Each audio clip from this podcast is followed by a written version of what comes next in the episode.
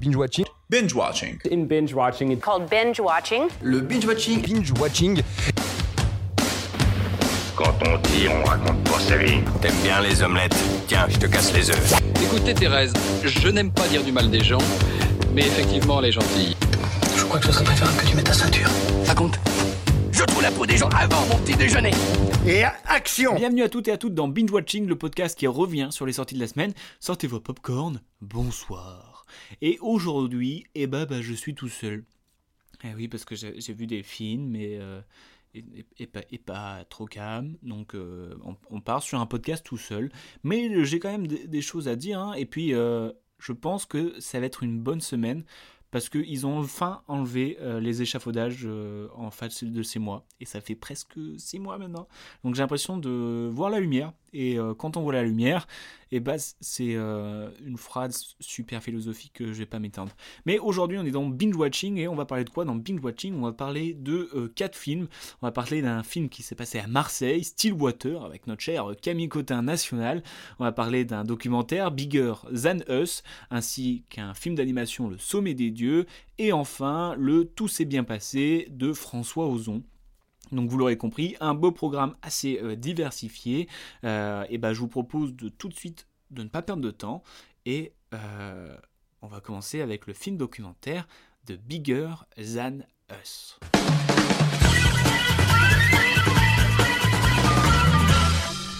Bigger Than Us, un film documentaire de Flore Vasseur qui a fait partie de la sélection éphémère Le cinéma pour le climat du Festival de Cannes 2021. Alors avec ce film, on va suivre le parcours de différents jeunes qui se battent autour du monde pour bah, sauver la planète. Hein. On va pas, on va, pas spoiler, hein. ça va. Bah, si on va spoiler, en fait, ça, ça va mal la planète. C'est pas, c'est pas ouf. Mais du coup, on a des gens qui se battent et des gens très jeunes qui se battent euh, pour différentes causes. Et euh, bah, ce film est super inspirant. Et euh, bah, gros big up à, tous ces jeunes qui se battent autour du monde. Et même les moins jeunes, tous ceux qui se battent pour sauver la planète. C'est fort alors que ça peut être frustrant parce qu'il y a des gens qui, qu'on n'a rien à battre et qui euh, vont tout détruire. Alors euh, c'est plus facile de détruire que d'arranger. Donc c'est un petit peu triste. Mais euh, ce documentaire nous montre le parcours de ces jeunes qui se battent partout dans le monde avec des moyens plus ou moins différents, sur des sujets plus ou moins aussi différents. Et, et c'est vachement inspirant. Et bah pour le coup, vu qu'il n'y a pas de qui suis-je, je vais faire un qui est-elle. On va parler de Melati Wishen, qui est bah, la on va dire, la protagoniste principale du documentaire, vu que c'est à travers elle qu'on va rencontrer les autres jeunes. Et donc, bah, je me suis intéressé un petit peu à, son parcours. Et euh, faut savoir, c'est une 2001, donc je sais pas, déjà, à l'époque du film où elle avait 18 ans. Et euh, je vais vous dire ce qu'elle a fait. Alors, elle a fait ça aussi avec l'aide de sa sœur. Euh, donc, euh, ils se battent pour réduire la consommation de plastique à Bali, parce qu'elles sont indonésiennes. Et si vous voulez, lorsqu'elles avaient 12 ans et 10 ans, ils ont commencé une campagne pour débarrasser Bali des sacs plastiques à usage unique. Et donc, afin d'attirer l'attention du public, ils ont tout simplement organisé une grève de la faim. Voilà, exigeant une réunion avec le gouverneur de l'époque de Bali. Et ça a euh, réussi. Trop fort. Et la campagne a même abouti à une signature d'une ordonnance qui interdit la mousse de polystyrène, les sacs de plastique et même les pailles. Et je trouve ça ouf d'avoir réussi à faire ça, quoi. Et d'ailleurs, euh, en 2017, elles ont pris la parole lors de la journée mondiale de l'océan des Nations Unies à New York. C'est ouf. Et en plus, euh, quand tu les vois s'exprimer, enfin, ils sont tellement à l'aise, sont tellement impressionnants, tu te sens tout petit à côté, c'est incroyable.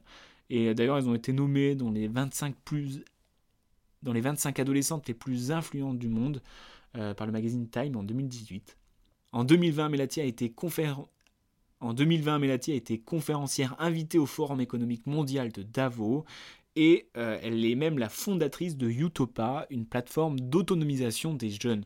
Alors déjà, gros bravo à elle parce que, enfin, comment tu peux entreprendre tout ça à, cet âge-là? Je trouve ça trop fort et trop inspirant. Il faut, il faut prendre exemple. Voilà c'est trop fort. Et donc à travers ce film, on, va suivre aussi euh, différents destins, différentes personnes on va suivre Marie-Fine en Grèce qui va aider euh, les réfugiés entre guillemets à traverser euh, bah, entre la Turquie et la Grèce où il y a bah, beaucoup de décès, des gens qui, euh, qui essaie de traverser à travers des embarcations qui sont pas du tout solides, qui sont pas du tout faits pour, avec des gilets de sauvetage qui ne sont pas des gilets de sauvetage.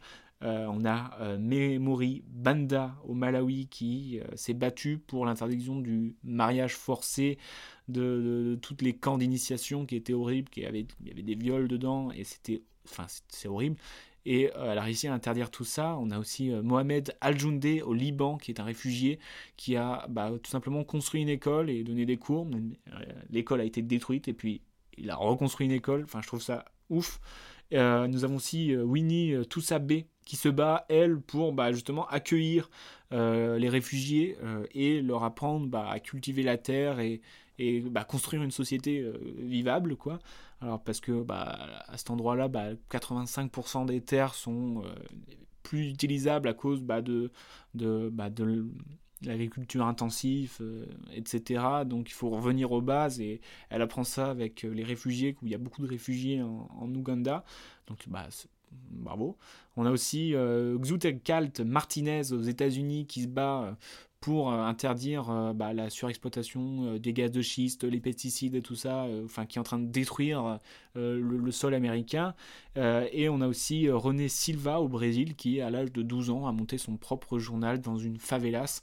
Et je trouve ça, bah, tous ceux que je vous ai cités, et bah, c'est chacun un parcours différent, mais un, parcours inspirant.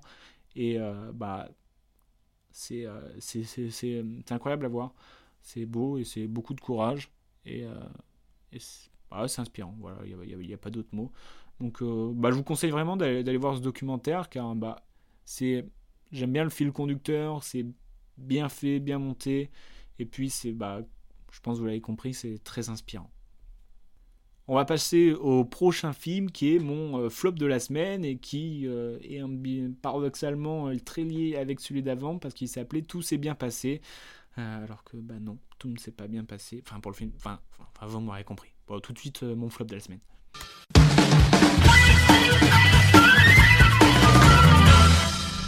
Tout s'est bien passé, un film de François Ozon avec Sophie Marceau, André Dussolier ou encore Géraldine Payas, hein, un film qui était présenté en compétition au Festival de Cannes 2021 et qui est une adaptation du roman Tout s'est bien passé d'Emmanuel Bernheim. Qu'est-ce que c'est l'histoire? En gros, nous avons Emmanuelle, qui est une romancière épanouie dans sa vie privée et professionnelle, et euh, qui reçoit un appel, et cet appel, c'est euh, l'hôpital qui lui annonce que son père André vient de faire un AVC. Euh, alors qu'il aimait la vie, qu'il était, qu'il il se retrouve fortement diminué, même paralysé d'une moitié de, de, son corps, il demande à en finir, c'est-à-dire, bah voilà, mourir. Euh, et donc avec l'aide de sa sœur euh, Pascal, elle va devoir choisir entre euh, bah, rester auprès de son père ou bah, suivre sa volonté et, faire les démarches pour que tout se passe comme il le souhaitait. Donc déjà, on sait que ça va être un sujet lourd, hein. Je pense que vous, l'aurez compris. Et moi, je pense que indirectement, ça a joué je sais pas pourquoi. J'avais déjà vu des bandes annonces où je voyais André Dussolier qui était paralysé, euh, enfin avec sa, bouche, avec tous les effets, euh, qui, qui, est très bien fait, oui. Mais j'avais le côté. Euh, ça va être lourd à regarder peut-être. Et puis. une fois qu'on a vu Dussolier dans cet état, ok, d'accord, il, il, joue bien, il joue bien. Pas comme Sophie Marceau ça balance. Bref, euh, non, euh, oui, oui, il joue bien, mais euh, au bout d'un moment, enfin, tu te dis, ouais, c'est lourd quand même. Enfin, tout le film, je trouve qu'il est, il est lourd, il est pesant. Et puis, pour un film qui se dit, bah, tu vas pleurer, bah, j'ai, moi, j'ai pas eu trop de tout ça, quoi. Parce que c'était un, monde qui, qui m'appartenait pas, pas, pas, la mort, mais genre c'était euh, tous, euh, bah, il y en a qui était musicien, l'autre romancier. Alors je sais que ça vient d'une histoire vraie, mais je trouve que c'était dans un monde très loin, parce qu'en plus c'est un truc où pour organiser tout ça, il faut beaucoup d'argent, il faut beaucoup de moyens, il faut faire ci, il faut faire ça, des choses que, que, nous, on n'a même pas l'idée de faire. Et donc je me suis senti euh, très loin de ce film, en tout point, pas sur le sujet du film, qui est, bah, qui, est, qui est pour moi pas traité pour que ça me touche en fait. Je pense que ça touche euh, euh, des gens mais moi, je pense que ça me touche pas parce que je me sens vraiment très loin. Donc c'est un petit peu mon flop de la semaine. Et puis je trouve qu'il y a plein de, chemins entamés qui ne sont pas euh, aboutis, que ce soit la mère, on ne sait pas ce qu'il fait là, l'ami un peu bizarre, qui on ne sait pas ce qu'il fait là. Donc oui, après c'est une adaptation de la vie réelle, donc on peut pas inventer la vie réelle, mais je trouve que bah, pour un film, autant me lire l'histoire, quoi. Donc je trouve ça un petit peu dommage. Donc, euh, bah, c'est pas que je vous le conseille pas, à part si le sujet vous touche vraiment. Euh, je pense qu'il y a d'autres films qui sont peut-être plus intéressants. Et puis, euh, ouais, en termes d'actorat, bah, c'est André Dussolier, oui, il est fort parce que bah, il se met dans un état, voilà. Mais après, honnêtement, Sophie Marceau, je la trouve un petit peu bah, too much. En fait, c'est ça, c'est too much, trop lourd, je trouve. Désolé, ça s'est mal passé pour moi. Je suis désolé. Bref, cette fois-ci, on va passer au contraire au coup de cœur de la semaine, euh, suivi de quelques anecdotes assez croustillantes. Et ce coup de cœur de la semaine, c'est le sommet des dieux. Le sommet des dieux, qui est un film d'animation de Patrick Imbert, avec Lazare Herson Macarel, Eric Herson Macarel et encore François Dunoyer. Alors qu'est-ce que c'est l'histoire? On va suivre euh, à Katmandou le reporter japonais Fukemashi qui croit reconnaître Abu Joji. Alors Abu Joji c'est qui? C'est un alpiniste que l'on pensait disparu depuis des années et qui semble tenir entre ses mains un appareil photo qui pourrait changer l'histoire de l'alpinisme. Euh, en fait, cet appareil photo appartient à Georges Mallory, qui était les premiers hommes à tenter euh, l'Everest le 8 euh, juin 1924, sauf qu'ils sont morts là-haut, mais on ne sait pas s'ils ont réussi à gravir ce mont, s'ils ont réussi à gravir l'Everest, et cet appareil photo pourrait détenir la vérité, c'est-à-dire que si on arrive à développer les photos et qu'on voit qu'ils étaient sur l'Everest, on pourrait dire officiellement que ce soit eux, que ce sont eux les premiers hommes avoir gravi l'Everest. Donc ce journaliste va se mettre en quête de chercher à la fois l'appareil photo et Abu Joji, qui est un célèbre alpiniste qui était disparu. Euh, et donc il va, il va mener son enquête pour trouver cette personne. Et donc le, film, c'est vraiment un gros coup de cœur pour moi, en tout point, que ce soit bah, le graphisme, les paysages, comment ils sont dessinés, je trouve, enfin c'est incroyablement beau. La musique euh, va super bien avec. Et moi, ce que j'ai particulièrement aimé, c'est euh, l'histoire. Alors moi je suis très loin de l'alpinisme, j'y connais rien, mais j'étais vraiment, je ressentais la passion de ces alpinismes, je ressentais quelque chose. Enfin ce film m'a fait transmettre une émotion que j'ai grave kiffé, et je trouve que l'histoire de fond est euh, incroyablement intelligente. C'est-à-dire que il y a cette histoire de je vais chercher l'appareil photo pour savoir qui est le premier homme, et en même temps, la personne qui a l'appareil photo, c'est un, fou d'alpinisme qui ne vit que pour ça. Et euh, cette confrontation entre ces euh, deux objectifs amène à un seul et unique euh, but. Et je trouve que bah, j'ai trop envie que vous allez le voir juste pour en parler. Je trouve ça trop intelligent la manière dont ça termine. Et là, je me suis vraiment dit, waouh, ça c'est de la fin que j'aime. Ça c'est de la fin intelligente. Et bah du coup, c'est un grand oui pour moi parce que bah, j'ai été emporté par cette cette passion de l'alpinisme et J'étais à deux doigts de monter l'Everest dans deux semaines, mais je me suis dit non, car je ne suis pas sportif et euh, que je n'aime pas grimper comme ça, ce n'est pas mon truc, donc je me dis bon, je vais me calmer un petit peu. Et, euh, donc bah du coup, bah, je vous conseille vraiment le sommet des dieux, c'est vraiment mon coup de cœur et euh, incroyable. Allez le voir, faut qu'on en parle, s'il vous plaît. Allons en parler. Et si je peux vous donner un petit peu plus euh, envie, je vais vous euh, dire quelques anecdotes croustillantes que j'ai euh, trouvées sur, ce film. Il faut savoir que déjà, à l'origine, Le Sommet des Dieux, c'était un roman de l'écrivain japonais Baku Yumemakura, qui était publié sous la forme d'un feuilleton entre 1994 et 1997. Et il a été adapté en 5 tomes et il a été édité en kana et il y a eu 380 volumes qui se sont écoulés et il, a eu, même reçu le, l'auteur a reçu le prix du meilleur dessin au Festival d'Angoulême en 2005. Déjà, voilà, c'est pour mettre en bouche, euh, voilà. Et euh, bah, pour vous rendre compte du travail qu'il a fallu, euh, parce qu'en tout, il y a 1500 pages de manga, je crois. Il a fallu 4 ans de travail sur le scénario pour réussir à, condenser tout ça, quoi. Et, euh, donc, il a dû faire des choix drastiques entre les personnages secondaires et tout ça. Et franchement, euh, t'as pas l'impression qu'il manque quelque chose. Il n'y a pas de chemin euh, comme le film d'avant où tu dis bon, ça va où, mais ça va nulle part. Là, tous les chemins sont aboutis, tout est bravo. Non, respect, respect, allez le voir, allez le voir. Et bah, pour la petite anecdote, c'est en 1953 que euh, les 8848 mètres du mont Everest ont été gravis pour la première fois. Et c'était par Edmund Hillary et Tenzing Norgay. Voilà, en apéro dînatoire, euh, quelqu'un vous dit euh, c'est quand euh, qu'on a monté l'Everest? Et bah c'est en 1953. Et voilà. Et aujourd'hui, on a en tout à peu près 5800 alpinistes qui ont réussi cette ascension. Et parmi eux, enfin pas parmi eux, mais il y a eu 300 qui ont été morts. Et que d'ailleurs on peut retrouver leurs dépouilles dans le mont. Ça doit être affreux de grimper cet Everest et de dire, bah, toi t'es t'as pas réussi. Voilà. C'est un peu le, jeu de la mort et on se dit mais pourquoi ils font ça? Et je trouve que le film justement répond à cette question pourquoi ils font ça? Et tu dis ok, je comprends. Essaye de mourir. Et l'histoire de cet alpiniste britannique qui a essayé de gravir euh, l'Everest en 1924 est une histoire vraie. Et en fait, ils étaient proches du sommet de l'Everest. En fait, leur corps a été retrouvé à peu près 8390 mètres, donc à 500 mètres du, top. Et euh, bah, dans, le, dans le duo, il y en avait un qui avait ce fameux appareil photo qui pourrait prouver si oui ou non ils ont pu atteindre le sommet. Et euh, contrairement au film, et bah, cet appareil photo n'a jamais été retrouvé. Et donc peut-être encore il est euh, sur l'Everest et cette légende de, du premier homme sur le mont. est encore un mystère. Voilà. Et peut-être qu'un jour on va retrouver cet appareil photo et on aura la solution. Mais en tout cas, ce que je peux vous dire, c'est allez voir le sommet des dieux.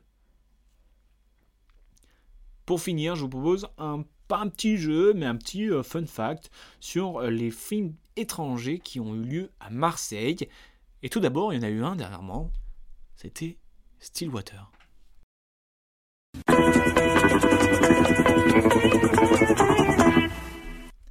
Still Water, un film de Tom McCarthy avec Matt Damon, Camille Cotin ou encore Abigail Breslin. Alors l'histoire de Stillwater, Kezako, en fait c'est l'histoire d'un foreur de pétrole qui débarque à Marseille du fin fond de l'Oklahoma pour soutenir sa fille qui est en prison. Voilà, elle est accusée d'un crime qu'elle nie avoir commis et euh, confrontée au barrage de la langue et aux différences culturelles et au système juridique assez complexe, Bill met un point d'honneur à innocenter sa fille. Euh, au cours de ce cheminement intime, il va se lier d'amitié avec une jeune femme du coin et sa petite fille, tout en développant une conscience élargie de son appartenance au monde. Alors, est-ce que j'ai aimé? J'ai aimé, mais j'ai pas adoré. Je trouve que le duo Matt Damon Camille Cotin fonctionne très bien. Hein, euh, Camille Cotin est vraiment très forte. Je suis trop content. Dire qu'elle est partie euh, de connasse à jouer avec Matt Damon et, et jouer bien avec Matt Damon, c'est ça qui est fort. Euh, je trouve que le côté énigme, on va le dire, est très intéressant parce que on a envie de chercher à la fois avec eux et puis il y a ce système du barrière de la langue où et ben, il est dans un monde inconnu et il va chercher toutes les preuves il a peur de rien pour euh, trouver la preuve qui innocentera sa fille. Euh, et puis aider de euh, Camille Cotin. Et puis on est. On se sent un peu pareil parce qu'on découvre au fur et à mesure l'enquête. Et donc c'est un petit peu comme si on était à la place de Matt Damon qui lui ne connaît pas la langue qui est autour, donc qui est un peu perdu, qui est un petit peu dans sa bulle, et nous, on essaye de découvrir en même temps que lui, comme si on ne comprenait pas. Je ne sais pas si je suis très clair, mais euh, on a ce sentiment aussi d'être un petit peu au même piédestal que euh, Matt Damon, qui, en, on dirait qu'on n'en sait pas plus que nous, et donc c'est c'est super intéressant ce point de vue. Après, je trouve que bah, le personnage de Matt Damon est un petit peu euh, trop cliché, genre il s'appelle Bill, il a le truc très américain. Je trouve ça un peut-être un petit peu too much, un petit peu euh, euh, fermier euh, d'Oklahoma, un peu perdu, qui vient dans la ville française et qui connaît rien. Mais sinon, l'histoire de fond est, est, bien. Peut-être la fin, je la trouve un petit peu trop brute. Hein, on se dit, oh, c'est fini, ok, d'accord, très bien. Mais dans l'ensemble, l'énigme est bonne et on ne s'ennuie pas. Et puis c'est à Marseille, bébé. Oh. Je, ne suis pas du tout marseillais, je, suis allé une fois dans ma vie, ça ne marche pas. Bref, euh, je vous conseille d'aller le voir parce que bah, voir Matt Damon avec Camille Cotin, ça fait toujours plaisir parce que c'est des acteurs qu'on aime bien voir à l'écran. Oui, Matt Damon, moi j'aime bien le voir à l'écran. Et euh, Camille Cotin, ça fait plaisir, voilà. Et puis, bah voilà, c'est cool allez le voir, euh, dites-moi ce que vous en pensez, euh, et euh, on échangera dessus. Et du coup, je me suis intéressé aux films étrangers qui ont lieu à Marseille. Hein. Oui, j'ai bien dit étrangers parce que bah, tous les taxis et tout ça, c'est bon, mais ben, ah, je, ne suis pas Marseille, arrête ça, je suis pas Marseille. Et pour l'un des premiers films qui se déroule à Marseille, qui se déroule, c'est un grand mot parce qu'il doit y avoir une ou deux scènes. C'est un film d'Alfred Hitchcock en 1931 qui s'appelle À l'est de Shanghai. Alors pour tous les amoureux euh, de Marseille, si vous voulez voir tous les films qui ont lieu à Marseille, il y en a quand même pas mal. Euh, voilà. Euh, nous avons aussi un film en 1944 de Michael Curtis qui s'appelle Passage to Marseille. Bébé, j'ai envie de rajouter à chaque fois. Pourquoi je fais ça? Je ne sais pas. Euh, on a un film aussi en 1974 de Robert Parrish qui s'appelle Marseille Contrat. Donc euh, bah là, c'est pas étonnant que ça se passe à Marseille parce que euh, il y a le mot dedans. On a aussi le célèbre French Connection de William Friedkin. Je crois qu'il y en a un deuxième aussi, mais voilà, ça se passe à, Marseille. Donc si vous voulez voir votre vieux port, les chers Marseillais, je sais pas faire l'accent, c'est, je sais pas ce que j'ai avec Marseille là. C'est compliqué. Voilà. On a aussi, et eh oui, on a aussi Steven Spielberg qui a posé sa caméra à Marseille en 2002 avec Arrête-moi si tu peux. Et oui, on peut dire que euh, DiCaprio, Tom Hanks et tout ça, ils connaissent Marseille, bébé. Oh, arrête deviens psychopathe. Mais en 2002, on a aussi un film qui s'appelle La mémoire dans la peau de Doug Liman. Alors là, il se passe pas vraiment à Marseille, mais je crois qu'il y a une scène au début qui se passe à Marseille. Mais euh, on fait avec, voilà. On a aussi euh, un film de Richard Curtis, que vous connaissez sans doute, qui s'appelle Love Actually. Eh oui, Love Actually. C'est, euh, il y a un petit bout à Marseille. Pas longtemps, je, vous l'avoue, pas longtemps, mais euh, l'amour est passé à Marseille. Eh oui, les Marseillais sont à l'amour. Voilà, bref. Et on a un film aussi dernièrement qui s'appelle Marseille de Angela Chanelek, un film allemand parle de Marseille, du coup, ça, se tient. Voilà, donc euh, de nombreux euh, cinéastes ont posé leur caméra à Marseille. Là, je ne vous ai pas parlé des cinéastes français parce qu'on en a foison. On en a foison. Est-ce que vous voulez que je vous en parle? Ouais. Parlez-en-nous. Parlez-en. Oh. Calmez-vous. Je, deviens vraiment psychopathe. Hein. Euh, on a, oui, on a Jacques Audiard qui a posé son film avec Un prophète en 2019. On a Jean-Pierre Melville avec la, la, on a Jean-Pierre Melville avec l'armée des ombres en 1969, on a Jacques Doré avec Borsalino, on a Olivier Marchal avec Monsieur 73. Euh, qu'est-ce qu'on a d'autre? Ben, On a forcément les taxis de Gérard Pires, de Gérard Kraswitch, euh, on a l'immortel de Richard Berry, on a qu'est-ce qu'on a d'autre On a le Cercle Rouge, bien évidemment, de Jean-Pierre Melville. Euh, on a Jacques Doré avec le Marginal, Robert Gadignan, Marius et Jeannette. Euh, Philippe Dajou avec les collègues. Qu'est-ce qu'on a d'autre d'intéressant? On a toujours Jean-Pierre Melville avec le deuxième souffle. Euh, et forcément, après, on a tout ce qui est euh, Marcel Pagnol, Yves Robert, Michel Blanc, Maurice Tourneur qui ont posé leur caméra. Et encore Bertrand Blier, Robert Guédiguan, bref, des vertes et des pas mais aussi des bleus ciel et des blanches en référence à l'OM, en fait. Voilà, je pense que c'est bien de finir sur une blague comme ça, parce que ça met euh, d'aplomb. Voilà. Bref, euh, je vous souhaite, bah, c'est la fin, tout simplement, de, binge watching. Je vous souhaite une euh, bonne journée, une bonne semaine, et je vous rappelle que ça va être une bonne semaine parce que ils ont enfin, ils ont enfin enlevé mes échafaudages, et ça, c'est une grosse perf, donc Viva la vida. Viva la vida. Oh le lourd. Oh là, je voulais sur ça. Oh, je suis désolé. Oh là là, bon salut.